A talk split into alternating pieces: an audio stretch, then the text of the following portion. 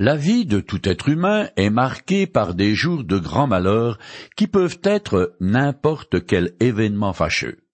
Un accident, un échec cinglant, une ruine soudaine, la maladie. Personne n'est épargné, pas même un monarque.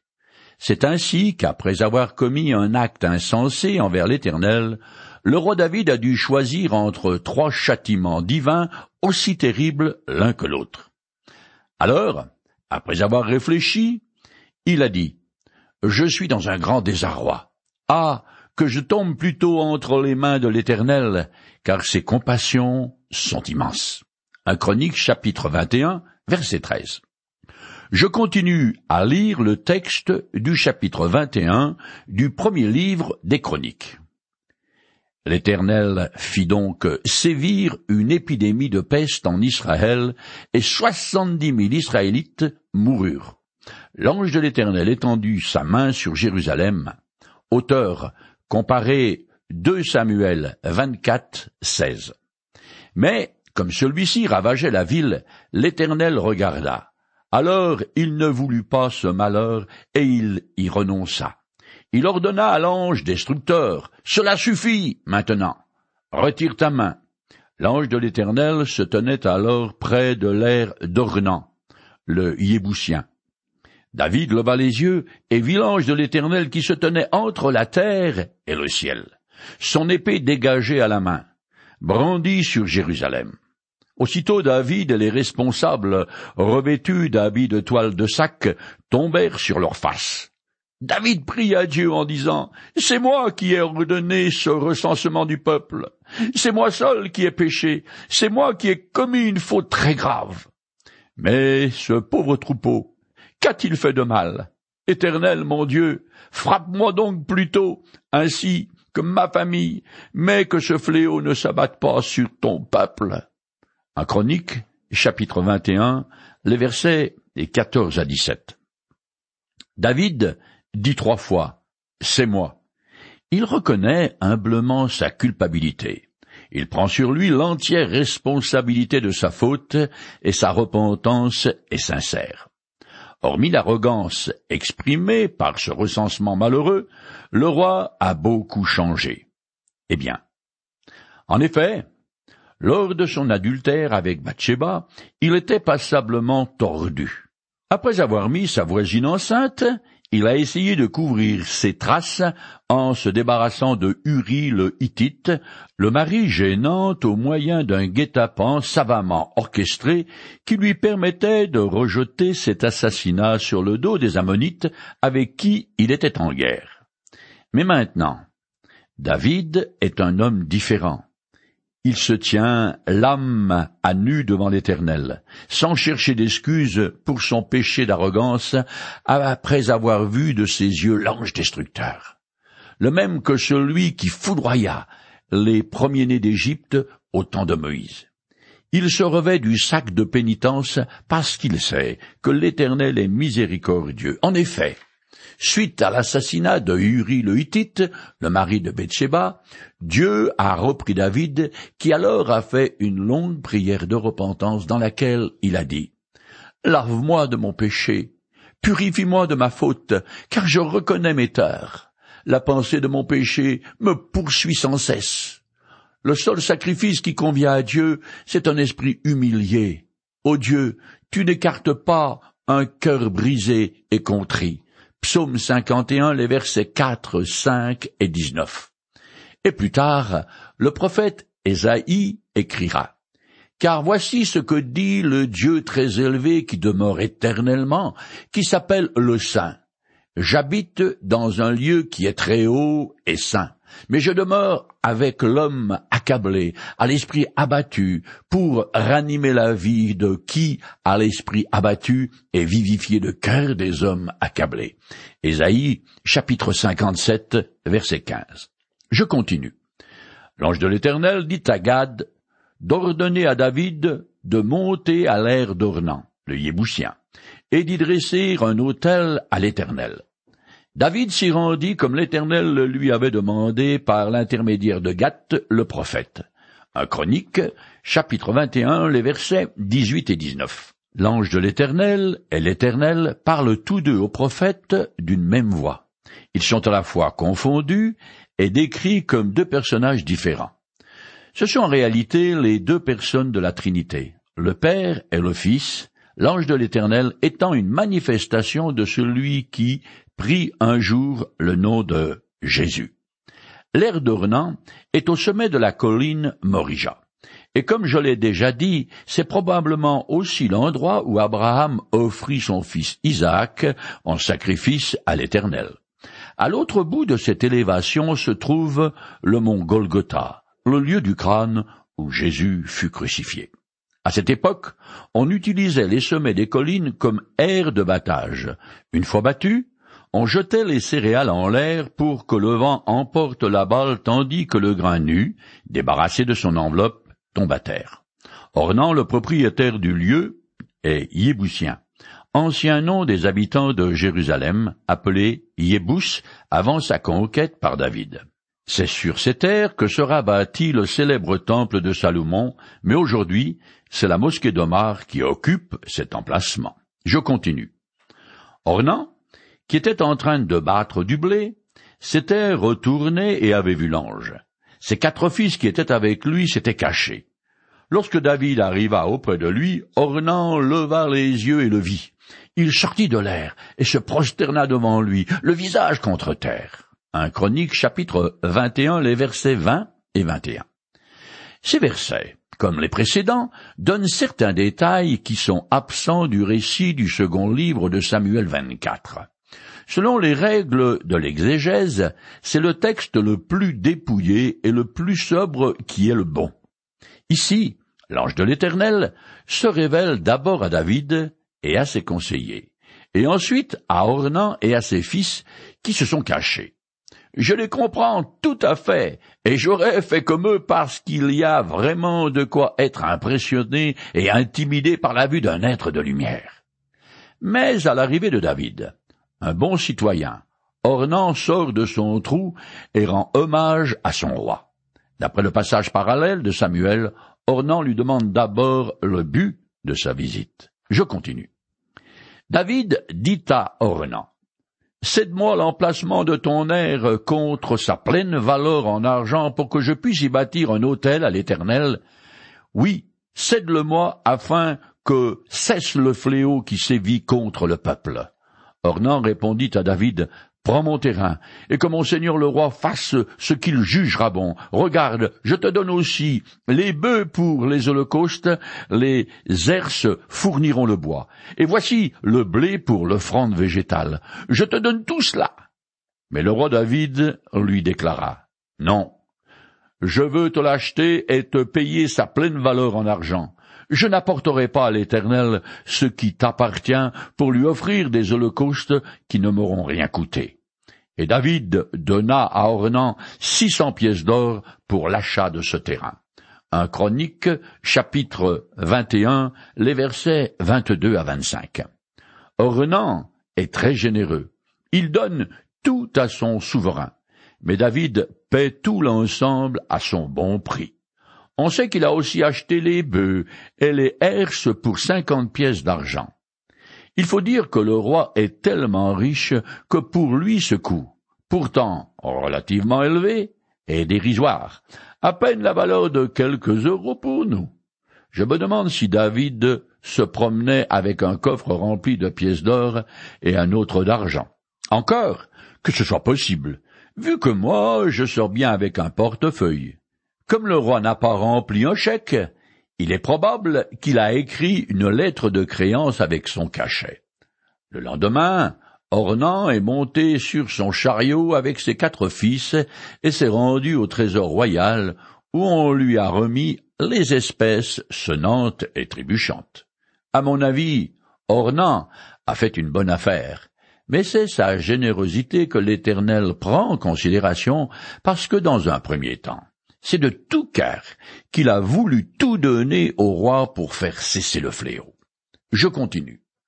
David bâtit là un autel à l'Éternel et y offrit des holocaustes et des sacrifices de communion. Il invoqua l'Éternel et l'Éternel lui répondit en faisant tomber le feu du ciel sur l'autel de l'Holocauste. Un Chronique, chapitre 21, verset 26. Cette fois encore, l'autel attribue à David le comportement d'un prêtre puisqu'il offre lui-même ce sacrifice ou tout au moins en prend l'initiative. On ne sait pas si des prêtres accompagnaient le roi.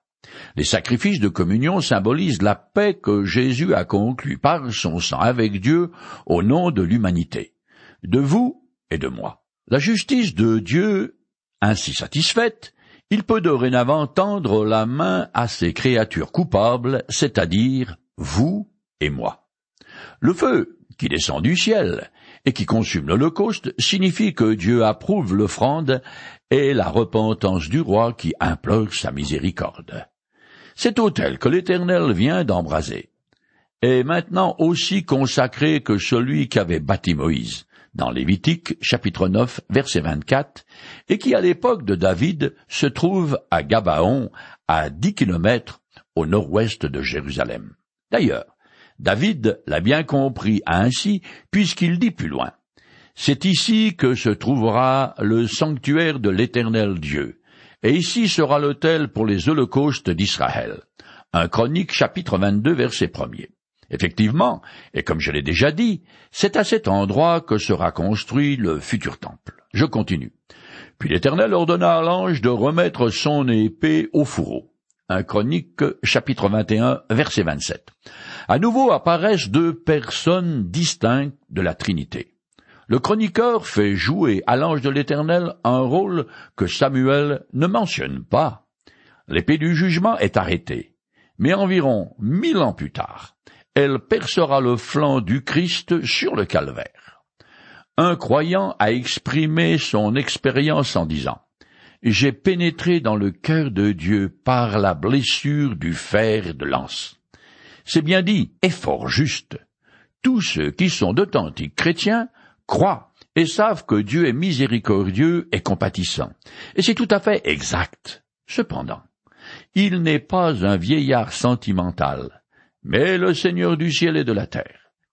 Et parce qu'il est saint et parfait à tout point de vue, il est obligé de juger le mal sous toutes ses formes, ce qui m'inclut, moi, à cause de mes fautes. Comme il faut que cette sentence soit appliquée il est impossible au Dieu trois fois saint d'ouvrir discrètement la porte cachée derrière le paradis et de me faire entrer sous le couvert de l'obscurité. Sa nature ne lui permet pas de fermer les yeux sur mes péchés qui doivent être réglés d'une manière ou d'une autre. Soit le coupable subit le jugement, soit il accepte comme substitut Jésus-Christ, le seul agréé par Dieu. Sur la croix, il a joué un rôle de paratonnerre en détournant sur lui la foudre de Dieu, sa sainte colère. Justice est en fait. Le Créateur est en paix avec moi et peut donc m'accorder la vie éternelle.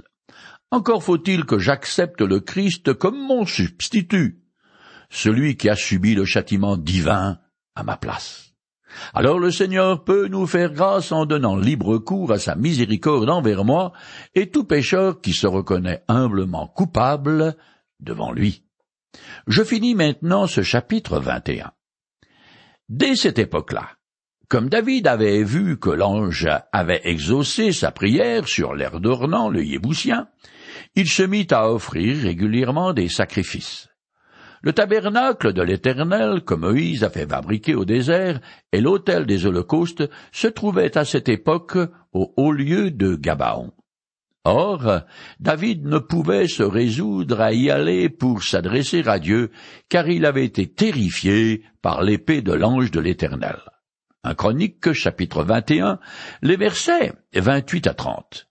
Bien que Gabaon ne soit qu'à une dizaine de kilomètres de Jérusalem, David n'ose pas s'y rendre, car la peste y a sévi comme tout le pays, en faisant de nombreuses victimes. Le chroniqueur nous explique alors pourquoi le roi choisit l'air d'Ornan comme futur site du temple.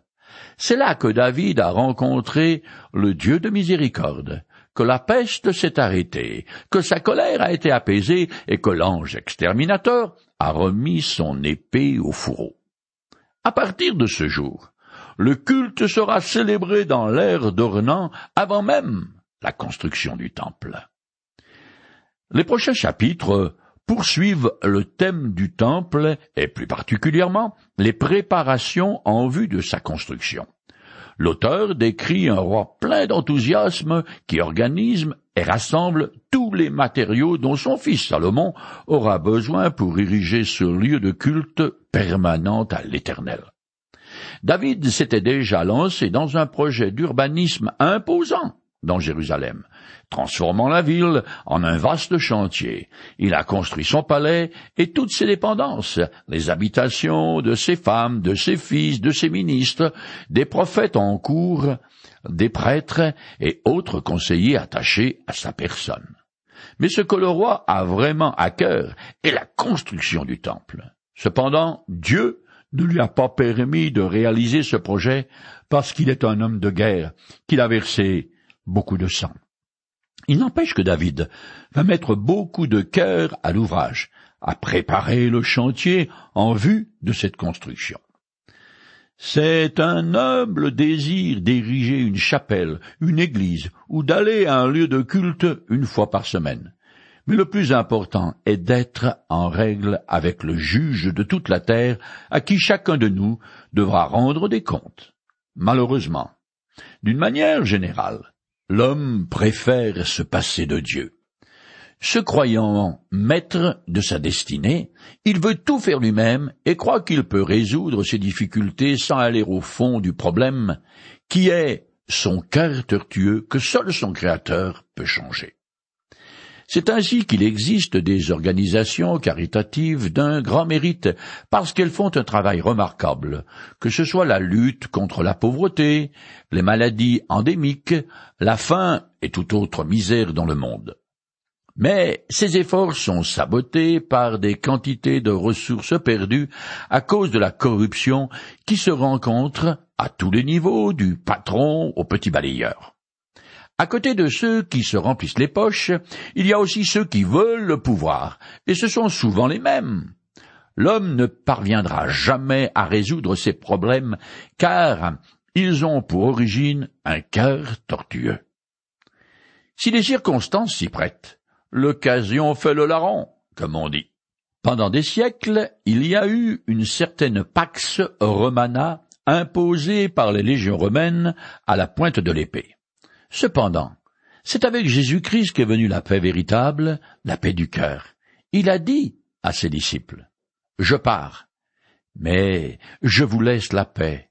C'est ma paix que je vous donne. C'est pourquoi ne soyez pas troublés et n'ayez aucune crainte en votre cœur. Jean chapitre 14, verset 27. Et puis, il n'y a pas si longtemps, c'était la paix britannica, on disait alors que le soleil ne se couchait jamais sur l'Empire britannique, tellement il était étendu. Pourtant, là encore, le personnage qui fit le plus de bien au monde ne fut ni homme d'État, ni un militaire, mais John Wesley un prédicateur qui est à l'origine des églises méthodistes. Il déclencha un mouvement de réveil spirituel qui fut suivi d'une réforme morale comparable à celle qu'engendra l'annonce de l'Évangile par les apôtres. John Wesley ne faisait guère la manchette des journaux. Et pourtant, c'est certainement grâce à lui que l'Angleterre ne connut pas de révolution sanglante à l'image de la terreur en France. Lui et ceux qu'il gagna à la cause du Christ virent leur influence bienfaisante s'étendre à tout l'Empire britannique et ailleurs jusqu'aux États-Unis et à l'Amérique latine. De la même manière dont les voies romaines permirent à l'Évangile de gagner le monde antique, l'Empire colonial britannique rendit possible à la bonne nouvelle de Jésus-Christ d'atteindre une grande partie du monde. Le point de vue de Dieu qu'adopte le chroniqueur et aux antipodes de la perspective humaine. Les préparations que fit David en vue de la construction du temple de l'Éternel étaient bien plus importantes que toute autre chose qui à cette époque pouvait se dérouler dans le monde. Je commence à lire le chapitre 22 en compressant tout au long. David dit donc, C'est ici que se trouvera le sanctuaire de l'Éternel Dieu, et ici sera l'autel pour les holocaustes d'Israël. Il ordonna de rassembler tous les étrangers établis en Israël, et leur imposa la tâche d'extraire et de tailler des pierres en vue de la construction du temple de Dieu. David prépara aussi une grande quantité de fer destiné à la fabrication des clous et des charnières pour les battants des portes, ainsi qu'une masse incalculable de bronze et de bois de cèdre que les Sidoniens et les Tyriens lui fournissaient en abondance. Un chronique chapitre 22, les versets 1 à 4. Les étrangers qui habitent Israël sont des descendants des Cananéens qui occupaient le pays avant sa conquête. David est personnellement ami avec le roi de Tyr, qui à cette époque est un souverain puissant et le premier à reconnaître la royauté de David. Les Phéniciens avaient intérêt à cultiver de bonnes relations avec les populations à l'intérieur du pays et surtout les Israélites, car ils leur vendaient les produits agricoles et leur permettaient d'emprunter leur route pour le commerce. Ils étaient très avancés dans toutes les branches de l'artisanat et leur contribution sera essentielle à l'édification du temple. Je continue. David se disait, Mon fils Salomon est encore jeune et inexpérimenté. Or, le temple qu'il s'agit de bâtir à l'Éternel devra être d'une grandeur, d'une splendeur et d'une gloire telle que sa renommée s'étendra dans tous les pays. Je vais donc commencer à faire des préparatifs pour lui. Un Chronique chapitre 22 verset 5. Les Écritures ne disent pas à quel âge Salomon est monté sur le trône, mais par divers recoupements, il semble qu'il avait vingt et un ans. C'est donc un jeune homme avec peu d'expérience de la vie, et pour cette raison, David se charge de lui préparer le terrain, tirer les plans, accumuler les matériaux nécessaires et organiser le futur chantier. Je continue. Puis il fit venir son fils Salomon et lui ordonna de construire un temple pour l'Éternel, le Dieu d'Israël. Il lui dit, Mon fils, j'avais à cœur de bâtir moi-même un temple en l'honneur de l'Éternel, mon Dieu. Mais l'Éternel m'a parlé en ces termes. Tu as fait couler beaucoup de sang, et tu as fait de grandes guerres. À cause de tout le sang que tu as répandu devant moi sur la terre, ce n'est pas toi qui bâtiras un temple en mon honneur. Un Chronique, chapitre 22, les versets 6 à 8. Dieu n'aime pas la guerre. Il ne veut donc pas que son sanctuaire soit construit par un homme qui a versé beaucoup de sang, même si c'était souvent nécessaire avec l'aval de l'Éternel. Ce n'est pas pour rien que l'un des titres de Jésus-Christ est prince de la paix.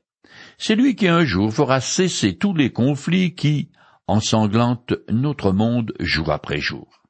Il instaurera un royaume où la paix régnera enfin, un idéal que depuis le commencement du monde, bien des hommes ont poursuivi, mais en vain. Quand une nation est en état de guerre, il n'y a vraiment que deux solutions viables se soumettre en acceptant les termes de son adversaire ou l'écraser. Mes propos vous étonnent. Je cite les paroles de Jésus. Supposez qu'un roi soit sur le point de déclarer la guerre à un autre. Ne prendra-t-il pas le temps de s'asseoir pour examiner s'il peut, avec dix mille hommes, affronter celui qui, sur le point de marcher contre lui, avec vingt mille? S'il se rend compte qu'il en est incapable, il lui enverra une délégation pendant que l'ennemi est encore loin pour négocier la paix avec lui. Luc chapitre 14, les versets 31 et 32. Les négociations foireuses et les compromis boiteux que les politiciens mettent en place ne font que perpétuer un cycle de violence qui n'en finit jamais. Il y a peut-être beaucoup d'honneur à se battre, mais comme dit Salomon dans le livre de l'Ecclésiaste, pour tous ceux qui vivent, il y a de l'espérance, et même un chien vivant vaut mieux qu'un lion mort. Ecclésiaste chapitre 9 verset 4.